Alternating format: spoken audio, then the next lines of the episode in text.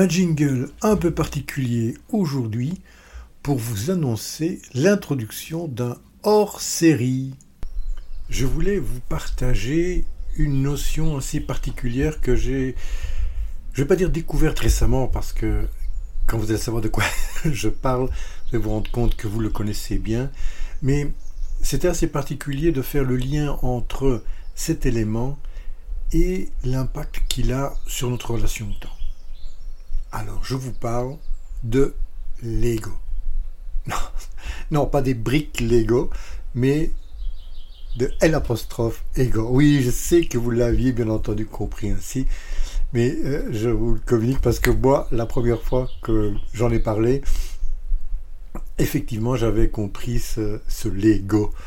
Et, en fait, on n'y est pas très très loin parce que euh, Lego, c'est un assemblage de toute une série de choses qui, parfois on le croit, est censé nous représenter. Mais l'ego, ce n'est pas nous.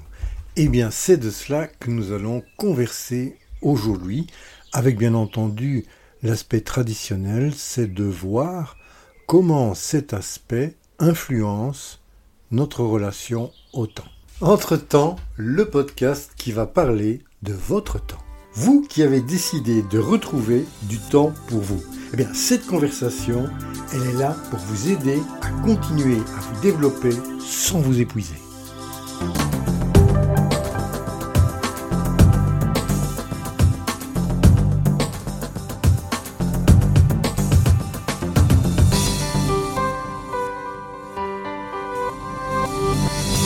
Bonjour à vous. Très heureux de vous accueillir aujourd'hui. Derrière le micro, c'est Jean-Claude, Jean-Claude Blémont. Et aujourd'hui, vous l'avez noté, un petit jingle particulier, un hors-série, qui va nous emmener à la découverte de l'influence de l'ego sur notre relation au temps. Mais auparavant, j'aimerais vous communiquer quelque chose. À l'endroit où je suis actuellement pour enregistrer cette émission, il fait presque 29 degrés à l'intérieur. Donc je me suis permis d'ouvrir la fenêtre. Mais comme c'est très boisé, vous allez parfois entendre mes propos accompagnés d'un petit cui cui cui. C'est-à-dire vous allez entendre les oiseaux qui chantent. Et j'espère que vous n'y verrez pas d'inconvénient. C'est comme si nous étions en train de bavarder sur un banc dans un parc ou tout autre endroit à l'extérieur. Avant d'entrer dans le vif du sujet, j'aimerais vous rappeler une proposition que je vous ai faite il y a déjà quelque temps. Si vous désirez échanger avec moi, je sais que par le podcast c'est parfois un peu compliqué, mais moi je suis en face de vous. Communiquez-moi une question qui vous interpelle ou un point que vous voudriez voir traité dans le podcast et j'y répondrai dans un des épisodes suivants où je ferai référence à ce que nous avons déjà fait. Ce qui veut dire que cet épisode particulier sera le vôtre. On parlera réellement de ce que vous désireriez que nous parlions ensemble dans cet épisode. Voilà, c'est une proposition que je vous fais. Elle est tout à fait gratuite, bien entendu. Il vous suffit de m'envoyer un petit courrier à l'adresse suivante j'aime, J-A-I-M-E, arrobase, oruposa, O-R-U-P-O-S-A.com. Voilà, c'est tout simple. Je vous rappellerai l'adresse en fin d'épisode. Ceci étant dit, plongeons dans la découverte de ce fameux ego. Je suis certain que vous avez déjà entendu parler de l'ego, vous savez ce qu'il en est, mais nous allons essayer de répondre aujourd'hui ensemble à la question pourquoi est-il intéressant d'identifier l'ego lorsque nous parlons de gestion du temps? En fait, bon, nous savons tous maintenant qu'on ne sait pas gérer le temps, mais de notre relation au temps. Alors tout d'abord, bah, essayons de se mettre au diapason, si je peux dire, de qu'est-ce que l'ego? Alors d'une manière très générale, on va pas faire de la psychologie ici, c'est pas le but, mais bon, l'ego, il peut être euh, compris comme notre identité individuelle, un certain sens de soi et de notre perception de qui nous sommes en tant qu'individu distinct. Waouh, ça c'est quand même assez assez particulier et on va le retenir par la suite. Mais ce que j'aime bien ici, c'est que nous sommes des individus. Notre ego, il nous est particulier, c'est le nôtre. Alors il englobe euh, ben, nos pensées, nos croyances, nos, émotions, euh, nos désirs personnels. Et vous vous souvenez, nous avons parlé de l'impact de nos croyances et de nos pensées sur notre relation au temps. Ah, c'est peut-être de là que ça vient, finalement. Bon, on va le voir. L'ego est souvent aussi associé à un besoin que nous avons tous, hein, et qui est tout à fait légitime, c'est de se sentir valorisé, reconnu. Alors là où, pour moi, je trouve qu'il y a parfois un peu de dérapage avec ce fameux ego, c'est qu'il est également associé au fait que nous voulions nous sentir supérieurs aux autres. Et oui, c'est un peu à ça qui sert aussi l'ego. Ça peut nous jouer parfois de vilain. Mais cet ego, avec tout ce que l'on vient de dire, eh bien, on se rend compte qu'il va influencer notre comportement. Il va influencer nos relations et sûrement notre perception du monde. Parce qu'on va le voir à travers ce filtre. Alors dans cette phrase, le point qui, moi, est le plus important, c'est relation. Et on va en parler plus en détail par la suite. Alors il y a un écrivain que j'aime beaucoup, que je lis, c'est Edgar Tolle, ou Tolle, et lui définit l'ego comme une voix intérieure qui nous dit qui nous sommes et comment nous devrions être. Comment nous devrions être. Ça ne veut pas dire que l'ego, c'est notre être. L'ego est souvent aussi préoccupé par le passé ou le futur. C'est-à-dire que l'ego est construit sur toutes nos expériences, sur tout ce que nous avons comme ressenti du passé, ce qui nous a été parfois offert ou imposé par par exemple nos parents. Mais il s'inquiète également du futur. Comment allons-nous faire telle et telle chose? Comment allons-nous évoluer? Et en fait, par ces deux préoccupations passées et futures, l'ego nous fait souvent perdre la connexion avec le moment présent, avec le moment où l'action se passe. Et donc là, on voit qu'il y a une première connexion avec notre sujet de retrouver du temps pour soi. Alors lorsque nous sommes réellement dominés par cet ego, on, peut parfois se sentir stressé, anxieux. Vous vous souvenez, il, se préoccupe du futur. Et donc, avec tout ce que l'on entend aujourd'hui sur, ah, par exemple, le climat, la situation économique, les guerres qui se passent, il crée une anxiété. Il nous stresse. Et parfois, nous sommes complètement dépassés par ce que l'on dit, on est dépassé par le temps. L'ego va nous pousser à nous inquiéter de ce qui soit s'est passé ou qui pourrait nous arriver. Et encore une fois, nous détourner du moment présent. Nous détourner de ce fameux temps qui est en train de passer et donc d'éviter que nous puissions exécuter nos activités en pleine conscience. Lorsque l'on prend conscience que cet ego, de ce qu'il nous fait, de ce qu'il nous dit, de comment il voudrait bien que nous agissions, et surtout en cultivant une présence consciente, c'est-à-dire simplement dans, le cadre de ce qu'Edgar Tolle nous dit, c'est d'être présent, c'est d'être conscient du moment présent, eh bien nous pouvons être mieux ancré. On peut vraiment sentir que nous vivons le moment et nous en sommes conscients. C'est pas des choses que nous faisons d'une manière automatique sans trop savoir pourquoi nous le faisons. Quand je dis pourquoi, c'est en deux mots. Pourquoi? Quel est le sens que nous donnons à nos activités? Et ceci nous permet bien entendu de prendre à ce moment-là des décisions qui sont beaucoup plus alignées avec nos véritables besoins et valeurs. Si vous vous souvenez, on avait parlé des objectifs, de la mission, de la vision, eh bien on peut s'ancrer beaucoup mieux à cela et par là s'assurer que les tâches que nous faisons sont bien des tâches essentielles. Dans mes expériences de, vie en relation avec le temps, je l'ai laissé tomber la relation au temps. Bah, je, parlais, je parlais très souvent euh, avec mes collègues et avec les coachs que j'avais à un certain moment, ou les personnes que j'ai formées, on parlait souvent de gestion du temps. Et effectivement, c'est une notion qui est absolument correcte et très utilisée par énormément de mes collègues. Mais moi, très rapidement, je me suis rendu compte que je pouvais euh, gérer mes équipes, je pouvais euh, gérer mes activités, mais gérer le temps, ça m'a toujours... Comment dire Il y a quelque chose qui, qui ne résonnait pas en moi quand on parlait de gestion du temps. Et en fait, je me suis rendu compte très rapidement que c'était plutôt une relation au temps que j'avais et que je pouvais gérer mes activités. Je parle très souvent de relation, c'est peut-être le moment adéquat pour voir ensemble, mais qu'est-ce qu'une relation en fait? C'est quoi la définition d'une relation? En fait, une relation, c'est une connexion. C'est une connexion. Ça peut être également un lien entre deux ou plusieurs personnes, mais pas seulement avec un être humain, ça peut être également une relation que l'on a avec un objet ou même avec un concept. Et ça, cette partie-là, ça m'intéresse parce que ce qu'on dit, ce qu'on parle de la gestion du temps, c'est un concept. Et donc, en fait, le temps lui-même est un concept. Et si je peux avoir une relation avec un concept, ça répondait exactement à mon point. Je parle donc de relation au temps. Donc cette relation, en fait, bah, elle implique une, interaction. On va interagir pendant qu'on a une relation. On va communiquer. Si c'est avec des êtres humains, on va avoir une communication.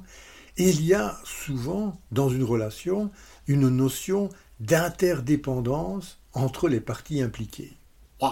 Alors là, quand on parle de temps, eh bien forcément qu'il y a une interdépendance entre le temps qui s'écoule et moi-même qui fais des choses pendant que ce temps s'écoule. Phénoménal. J'adore cela.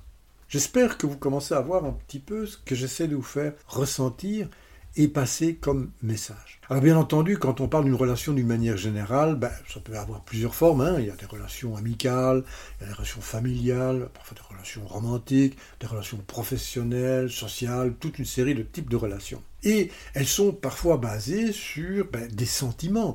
On a un sentiment de confiance dans une relation. Ou bien on peut avoir un sentiment de respect, par exemple, pour un mentor. On peut bien entendu avoir un sentiment d'amour avec euh, son partenaire. Ou quand on parle de partenaire autre qu'amour, mais plutôt un partenaire professionnel, eh bien on peut avoir également un sentiment de collaboration, une relation collaborative avec quelqu'un. On se rend compte que les relations jouent un rôle essentiel dans nos vies.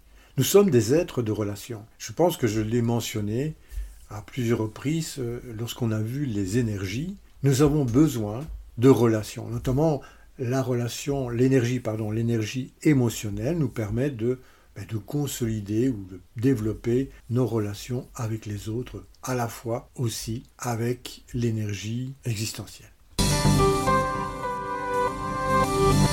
Sans encore entrer dans la notion de temps, j'aimerais voir avec vous quel est en fait le rôle de l'ego dans une relation. Bon, on va pas, on va pas voir toutes les facettes, mais on sait que l'ego joue un rôle dans la relation que nous avons avec une autre personne ou que nous avons notamment avec un concept, et ça on va le voir dans quelques instants. Alors bien entendu, ce que je vais dire peut varier de personne à personne. On l'a bien dit, l'ego est très personnel. Mais j'aimerais voir quatre situations avec vous qui représentent très bien le rôle que l'ego peut jouer dans la relation.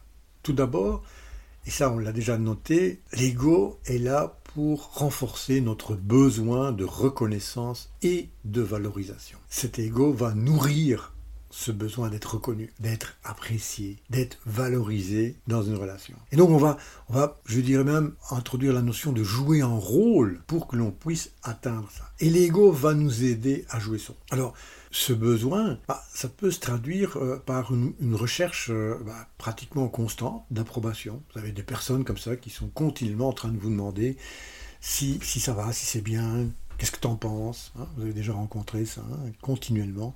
Ils ont besoin de ça. Ils ont besoin de, cette valorisation constante et de cette attention de la part de l'autre. Ils veulent réellement attirer votre attention, soit pour vous demander du feedback, soit pour se sentir valorisé à vos yeux. Mais cela peut créer également des tensions si euh, certaines attentes d'une personne qui désire être valorisée et reconnue eh ben, ne sont pas satisfaites. Donc c'est très bien pour permettre un certain moment de, sortir de ce cocon, de se, de se valoriser. Mais attention à l'aspect, je dirais, plus négatif que l'ego peut apporter, surtout si on espère être connu et qu'on n'est pas satisfait. Bah, vous avez peut-être déjà tous fait l'expérience. Vous faites un très beau poste, vous prenez beaucoup de temps pour euh, mettre de la valeur dans ce que vous voulez communiquer. Votre ego espère quand même un peu de reconnaissance, de valorisation. Et finalement, il y a moins de 100 personnes qui vont le voir. Vous n'avez pas un like, n'avez pas un commentaire, vous vous sentez réellement insatisfait. Une deuxième situation où l'ego est intéressant, c'est dans la compétition et la comparaison. Si nous aimons tant la compétition, du moins une grande partie de nous, que ce soit à travers un jeu, un de foot par exemple, même entre copains, on veut, on veut gagner, euh, que ce soit un jeu de cartes, euh, que ce soit un jeu d'échecs euh, ou professionnellement, on veut montrer qu'on peut être meilleur que les autres. Et l'ego va toujours essayer de comparer. On va donc toujours avoir une tendance à se comparer aux autres. Et lorsque, ben, comme moi par exemple, et certainement vous qui m'écoutez, vous démarrez dans l'entrepreneuriat par exemple, vous démarrez dans une activité, ou vous, vous désirez écrire un livre par exemple, et vous commencez seulement, vous faites même un podcast. pourquoi pas, eh bien vous allez avoir tendance à vous comparer à d'autres.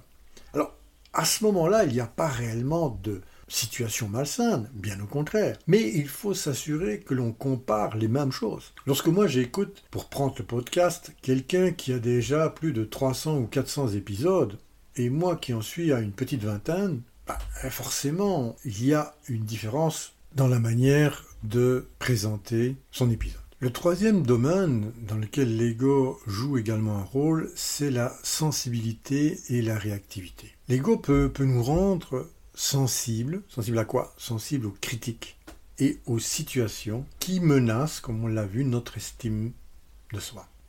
Et cela peut bah, créer des, conflits ou des difficultés euh, d'accepter les points de vue différents. Donc sensibilité et réactivité sont des produits également de l'ego, qui vont nous influencer dans notre relation. Et nous verrons par la suite aussi relation au temps. Le dernier point que je voudrais aborder avec vous, c'est le besoin de contrôle. L'ego cherche toujours à exercer un certain niveau de contrôle, soit sur l'autre personne, soit sur la dynamique de la relation que nous avons. Ça se manifeste souvent par un, désir de dominance, ou bien de pouvoir, parfois même de manipulation. Et ça, ça peut entraver la confiance ou l'intimité dans la relation.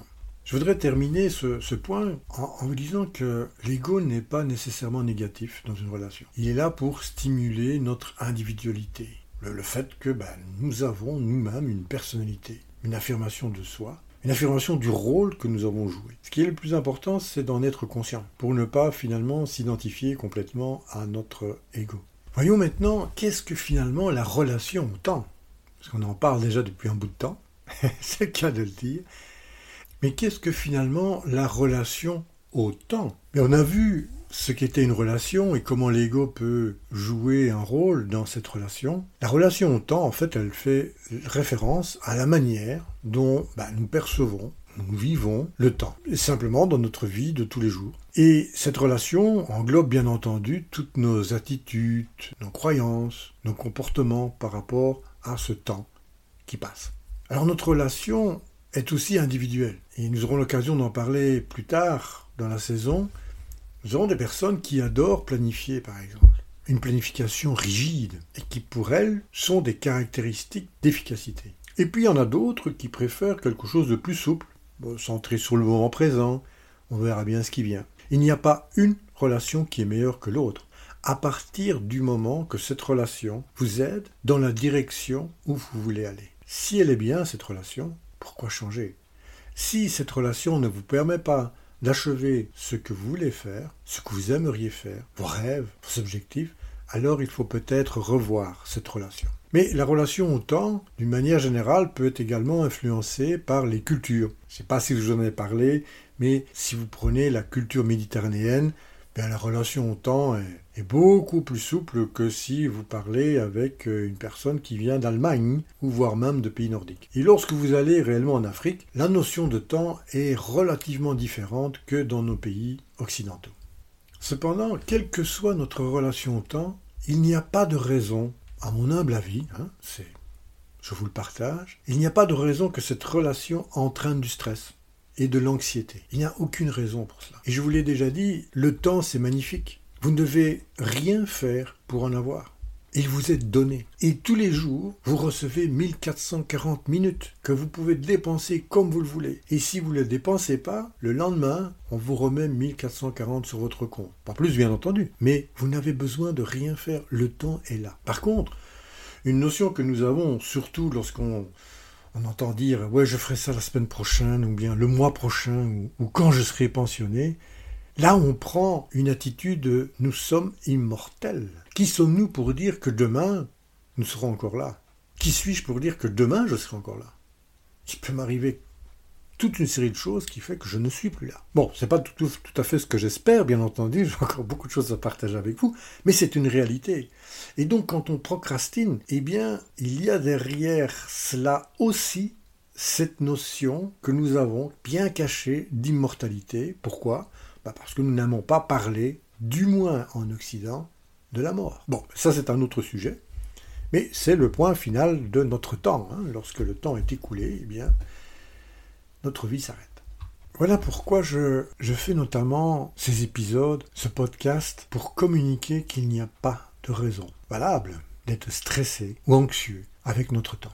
Et nous allons voir cela dans le reste de l'épisode. Donc une première notion de cultiver une relation saine. J'aime bien le terme cultiver, c'est quelque chose qui s'entretient. Saine avec le temps, eh bien ça implique non pas de gérer le temps, mais de gérer nos engagements, d'être conscient de nos priorités, d'être conscient que le temps n'est pas infini, et le temps est une ressource précieuse. Et surtout, de développer notre capacité à être présent dans le moment présent.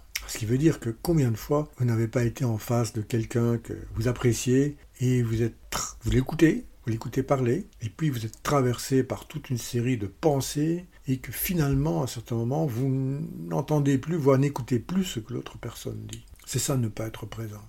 Notre relation est aussi influencée par nos habitudes et des choix que l'on fait, des décisions que l'on prend. Bien entendu, nous prenons des décisions tous les jours et très souvent. Mais combien de fois vérifions-nous qu'elles soient bien alignées avec nos valeurs et nos objectifs personnels? Là aussi, c'est un point d'en être conscient. Je voudrais voir avec vous, brièvement, hein, ces fameux quatre points que nous avons mentionnés qui sont des éléments où l'ego joue un rôle dans la relation. Et si cette relation, c'était notre relation au temps, ça voudrait dire quoi? Prenons tout d'abord le besoin de reconnaissance. Bah, dans la relation au temps, l'ego peut se manifester, hein, se faire se faire connaître par le besoin constant d'être productif. On veut toujours être productif. On veut réellement remplir chaque moment de son agenda. On veut se sentir, valorisé en accomplissant beaucoup, beaucoup de tâches. Rien de mal à ça, si on le relie au fait que toutes ces tâches, est-ce qu'elles sont bien alignées avec nos valeurs et nos objectifs personnels? Est-ce qu'on se pose cette question-là? Et surtout, puisqu'on veut être absolument super productif, est-ce que nous prenons des moments de repos et de récupération suffisants pour ne pas finalement nous épuiser? C'est là que je pense que l'ego peut nous jouer un tour dans cette euh, relation que nous avons au temps. Le deuxième point que nous avions vu, c'est la compétition ou la comparaison, hein, si vous vous souvenez. Alors, cette relation peut également être influencée par l'ego, comme je vous l'ai dit, parce qu'on veut se comparer en termes par exemple de réalisation. Oh, je suis à un rythme de vie différent du tien. J'ai beaucoup plus de succès que toi. Ou j'ai moins de succès que toi. Et cette comparaison continuelle va créer une pression interne parce que l'on veut faire, je ne vais pas dire comme les autres, mais on veut avoir des normes, on veut s'imposer des normes qui vont être dictées parfois par d'autres personnes et ces normes, il se peut qu'elles ne nous conviennent pas du tout. Mais elles vont engendrer un sentiment de, comme vous avez souvent, de course constante, comme on dit, hein, je suis continuellement contre la montre, on se croirait au Tour de France, et on veut surpasser les autres. Alors il n'y a rien de mal encore à cela, à surpasser les autres, à se surpasser pour soi-même, c'est peut-être ça qui est le plus important. Mais si cela va au détriment de notre bien-être, de notre sérénité, là également je pense qu'il est temps de penser à revoir sa relation au temps, du moins à la comprendre. Le troisième point, c'était le point de la sensibilité. Lorsque nous réagissons de manière excessive au manque de temps. Ah, j'ai pas le temps, j'ai pas, pas eu cinq minutes pour t'appeler. Je suis désolé, c'est pas cinq minutes que tu as par jour, c'est 1440. Dis plutôt, je n'ai pas pris le temps de t'appeler. Mais dire que j'avais pas le temps de t'appeler n'est pas tout à fait correct. Et donc nous nous créons des contraintes temporelles qui peuvent entraîner parfois une réaction émotionnelle. Si pas chez vous, ça peut aussi la créer dans la personne avec qui vous avez une relation. Pourquoi une réaction émotionnelle lorsque je n'ai pas fait ce que je devais faire parce que soi-disant je n'avais pas le temps? Mais on va se retrouver avec euh, une culpabilité. J'ai pas encore appelé mon ami. J'ai pas encore appelé mes parents, j'ai pas été voir ma maman. Et de cela va créer de plus en plus une anxiété face par exemple à des échéances quand je dois faire quelque chose à un moment, ou à des retards, et absolument créer une sensation d'être submergé par le temps. Oui, nous sommes submergés par le temps. Tous les, tous les jours, vous avez dit, vous avez 1440 minutes. Mais c'est pas submergé par le temps que vous êtes. Le temps, vous en avez, mais vous ne savez pas l'utiliser. Nous ne savons pas l'utiliser correctement. Et ça, notre ego ne nous aide pas toujours à pouvoir le faire correctement. Et donc, on pense qu'il est difficile d'accepter ce qu'on appelle les réalités du temps. Hein. C'est l'époque qui veut ça. C'est vrai, C'est vrai, il y a des choses qui viennent de notre monde dans lequel nous vivons, mais n'oublions pas, et j'essaie de ne pas oublier, que normalement je devrais être maître de mon temps. Le quatrième point, qui vient de notre ego, c'est le besoin de contrôle. Alors si on veut avoir un contrôle excessif, en voulant par exemple tout planifier, tout prévoir, tout maîtriser, bah, qu'est-ce qu'on va créer? C'est une rigidité. On va rigidifier notre relation au temps. Et il y a deux effets qui vont se passer. C'est parce a, quand quelque chose est rigide, bah, on perd un peu la souplesse. On va manquer de spontanéité dans notre approche, dans notre relation. Et ça peut parfois nous restreindre dans notre capacité à profiter d'un moment présent, d'une opportunité qui se présente. Ah non, c'est pas dans mon plan, c'est pas dans mon agenda, donc je le fais pas. Donc oui, il faut planifier, bien sûr, et je vous l'ai mentionné lorsqu'on a fait l'épisode sur la planification, mais il faut y laisser également de l'espace pour les choses qui ne sont pas prévues, pour les retards ou également pour les questions de sous-estimation du temps nécessaire pour réaliser une activité. Et ça, l'ego, dans son besoin de contrôle, là, là, là, là il n'aime pas ça du tout, du tout, du tout. Donc il va y ajouter du stress.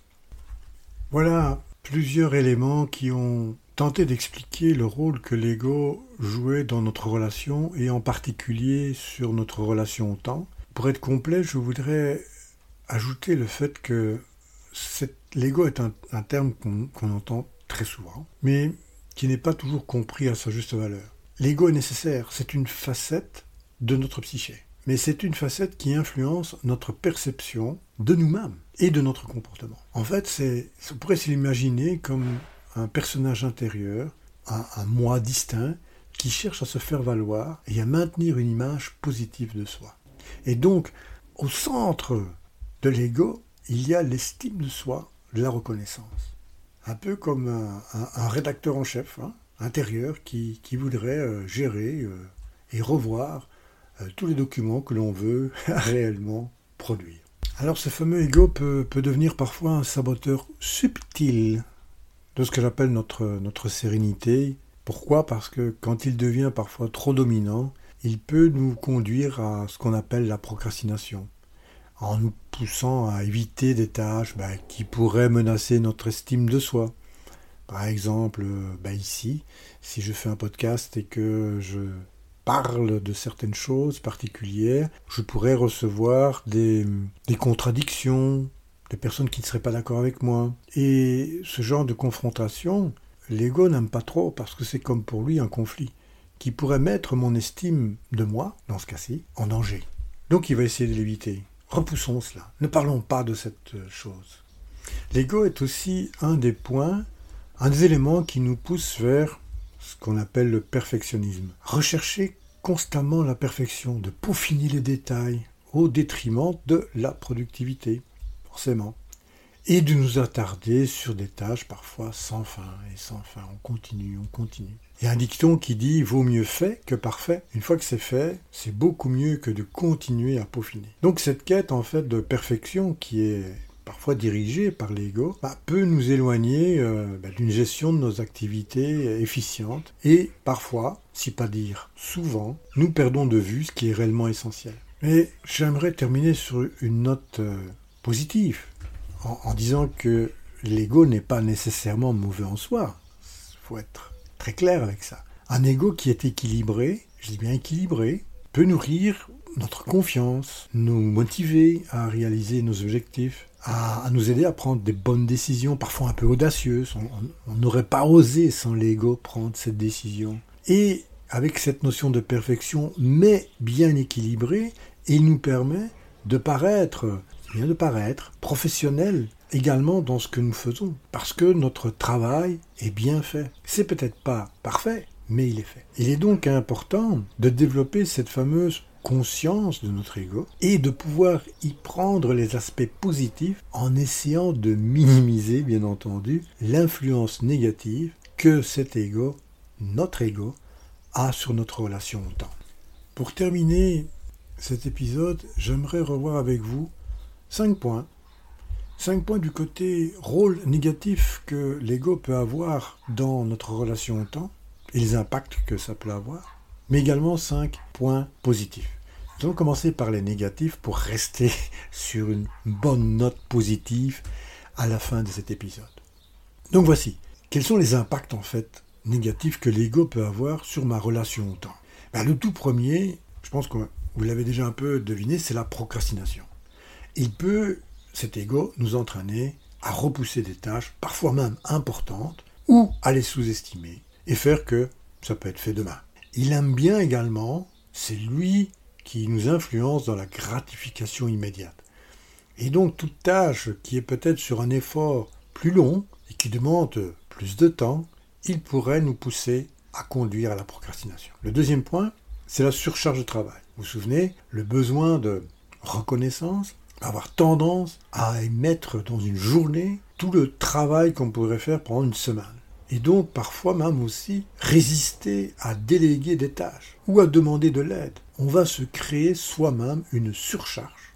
On peut risquer de perdre le contrôle, bien que c'est exactement l'inverse que l'on veut faire, parce qu'on ne veut pas montrer une certaine vulnérabilité que nous pensons être vulnérables par demander à quelqu'un d'autre de venir nous aider. Et donc ça peut entraîner une accumulation, je dirais, excessive de responsabilités et une très très mauvaise relation à notre temps.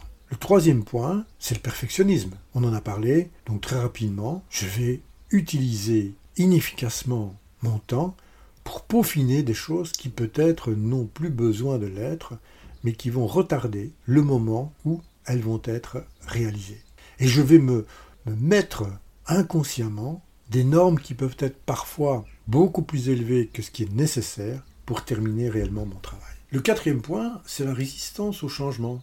L'ego peut nous rendre réellement résistants à des ajustements qui sont normalement nécessaires dans notre relation au temps. Et c'est pour cela que lorsque l'on va travailler seulement avec un outil ou simplement avec des règles et essayer de solutionner notre entre guillemets problème de temps, on ne va pas suffisamment profond et les résultats peuvent être relativement limités et nous n'aurons pas réellement d'amélioration générale de notre relation au temps. Finalement, le point 5, c'est la compétition avec les autres, puisqu'il va engendrer une mentalité de compétition et d'encourager bien entendu la comparaison, nous l'avons vu. Il faut absolument avoir la réussite, être productif, avoir la reconnaissance. Et cette focalisation peut parfois détourner notre attention d'une gestion optimale de nos activités. C'est, le fait de vouloir en faire plus en quantité, mais de ne pas travailler sur la manière dont je le fais. Et donc c'est de penser que je vais mettre plus d'efforts et que mettre plus d'efforts va me permettre de réaliser plus. En fait, il me manque mon efficience pour avoir cette efficacité personnelle. Bien entendu, pour tous ces points, il y a, il y a des solutions.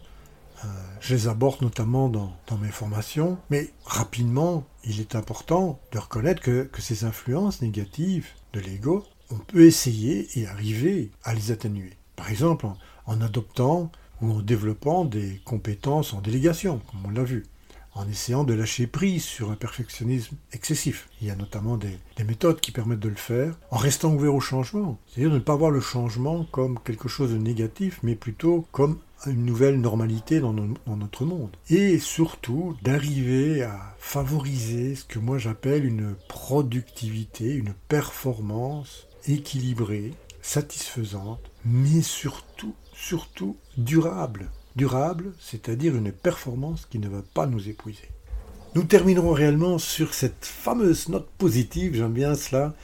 Et donc voici également cinq points qui sont très positifs ou qui sont relativement positifs lorsque l'on considère le rôle de l'ego dans notre relation au temps. Alors la, toute première, c'est la motivation. Alors hein, au niveau motivation et surtout ambition, hein, l'ambition qui va, qui va dégager, va nous motiver, va nous pousser à se fixer des objectifs, à se fixer même parfois des objectifs ambitieux, c'est qu'ils soient un peu plus ambitieux que ce que nous pensions, et nous permettre de travailler relativement dur pour les atteindre. Donc il va y avoir ce moteur. C'est grâce à, l'ego que ce moteur va se mettre en route et va essayer de se surpasser. C'est comme pour un moteur, on va essayer d'aller au maximum des tours qu'ils peuvent y aller, mais si vous vous souvenez, si vous vous comme s'il y avait longtemps que vous avez conduit une voiture, si vous avez un compte tour, vous allez voir qu'il y a une zone rouge. Donc on va essayer de ne pas arriver dans cette zone rouge, et de toujours être dans la meilleure zone euh, en fonction de la vitesse et de ce qu'on demande au moteur. Eh bien, c'est exactement la même chose ici. L'ego peut être réellement un élément très intéressant pour ça. Le deuxième point, c'est la confiance en soi. Ah, forcément, ça c'est, c'est le rôle de l'ego, de nous renforcer notre confiance.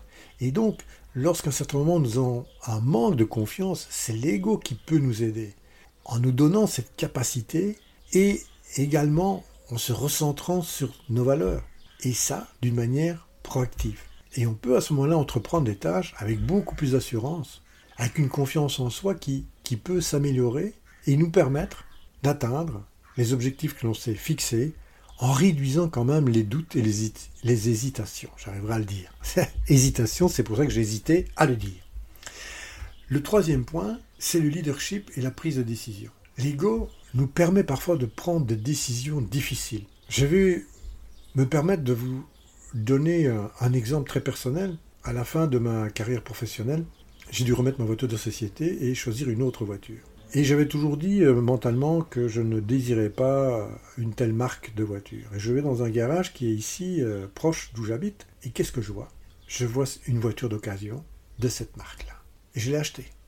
Mais je suis certain que l'achat, bien qu'après ma raison m'a donné tout à fait raison, le prix était bien, la qualité était bien, tout était bien, mais que c'est mon ego qui a voulu à un certain moment que je puisse prendre cette décision parce qu'elle allait me permettre d'avoir une certaine reconnaissance. Même si c'était complètement inconscient, parce que cette marque-là, je m'étais bien dit auparavant que jamais je ne roulerais dans une voiture comme cela, de cette marque-là. Et pourtant j'en ai. Le point 4, c'est la réalisation personnelle. Bah, l'ego, c'est quand même la machine à trouver de la satisfaction et de la fierté personnelle. C'est à ça qui nous sert. Lorsqu'on a atteint ses objectifs, hein, quand, on a réalisé ses ambitions, waouh, comment est-ce qu'on se sent là? L'ego, il, il explose là, il vous, vous sautez de joie, il est, il est vraiment bien. Il y a autre chose aussi, hein, il n'y a pas que l'ego, mais là, vous le renforcez, vous vous êtes fixé des objectifs, vous les avez réussis, vous avez réellement atteint des objectifs, atteint vos ambitions. Et bien entendu, ce qu'il faut, c'est d'avoir de l'équilibre de tout cela pour pouvoir alimenter correctement les différentes dimensions de notre vie. Finalement, bah, c'est aussi son rôle, la reconnaissance et la contribution. un ego équilibré, eh je dis toujours équilibré, c'est-à-dire que il en faut un peu, il n'en faut pas trop. Hein. C'est comme quand vous mangez un plat, c'est bien salé, ou une soupe, hein. c'est bien salé, mais trop salé, ça, c'est plus, plus bon. Ben, c'est la même chose pour l'ego. Mais un ego équilibré peut conduire à rechercher la reconnaissance et à contribuer positivement, positivement à, quelque chose qui a de la valeur pour vous, à quelque chose qui est en lien avec votre mission. Et lorsque l'on valorise ainsi son temps et ses efforts, eh ben, on est susceptible de rechercher une contribution significative et à s'impliquer, par exemple, dans des projets qui sont à la fois valorisants pour nous, mais également pour les autres, et de maximiser en fait son impact grâce à une excellente relation au temps. Donc voilà, je voulais terminer sur cette, euh, note très positive de savoir que un ego doit être équilibré et qu'il faut, nous, être conscient de nos propres limites pour jouer un rôle positif à travers l'ego dans notre relation au temps. Ça passe par une meilleure conscience, bien entendu, de soi. Hein. Il faut être conscient de ce que, de qui nous sommes, de quelles sont nos valeurs, quelles sont nos missions, et d'une évaluation régulière de son impact, mais également de ce que nous faisons, comme on l'a vu par exemple dans la gestion de projets, ou du moins dans la gestion des plans. Et si nous pouvons arriver à exploiter au maximum les aspects positifs, tout en atténuant, comme on l'a vu, les influences négatives, eh bien je pense que nous faisons déjà un super beau pas dans l'amélioration de notre relation au temps, et c'est-à-dire que cela va nous permettre de retrouver du temps pour nous, et quand on retrouve du temps pour nous, on se sent moins stressé, plus au calme, ça s'appelle la sérénité.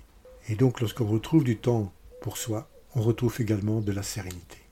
Un épisode un peu plus long que d'habitude, hein, qui sera également le dernier avec ce jingle. Je ne vous en dis pas plus, mais belle surprise pour euh, le prochain épisode. Il y aura un nouveau jingle que je vais présenter euh, ce 1er juillet lors d'un podcast, euh, un épisode de mon podcast qui sera enregistré en public à Bruxelles grâce à Pod Bruxelles, Podcast Bruxelles, qui est une organisation qui supporte les podcasteurs. Et j'ai eu l'honneur d'être invité à présenter un épisode de mon podcast là-bas. Donc voilà, on se retrouve en juillet avec un nouveau jingle. Je vous rappelle l'adresse courriel ou si vous avez des questions, des commentaires ou toute autre chose que vous voudriez me communiquer, vous pouvez le faire en toute confiance. Euh, euh, du moins, c'est ce que j'aimerais que vous fassiez parce que c'est mon adresse personnelle. Je vous la répète, c'est j'aime oruposa.com. Alors j'aime comme j'aime, G-A-I-M-E, oruposa, O-R-U-P-O-S-A.com. Alors, une dernière petite chose, j'aime beaucoup cette adresse mail parce que ça, si on la lit en français, c'est j'aime Oruposa et j'en suis absolument fou, bien entendu. Mais si on la lit en espagnol, j'aime se transforme par Jaime et c'est un, un prénom que l'on m'a donné lorsque j'étais à l'université, simplement parce que à côté du café, euh, pardon, à côté de l'université, il y avait un café, et non pas à côté du café, il y avait une université, quoique, je me demande dans laquelle j'étais le plus souvent. Bon, ceci dit, euh, ce café s'appelait le Catalunya, et le propriétaire, qui était espagnol, ne savait pas prononcer Jean-Claude. C'était trop difficile pour lui. Et alors il m'a dit, écoute, c'est trop difficile, je vais t'appeler Jaime. Et c'est de là que, euh, depuis lors, il y a plus de 40 ans, que ce prénom qui m'a été donné, euh, je l'ai conservé.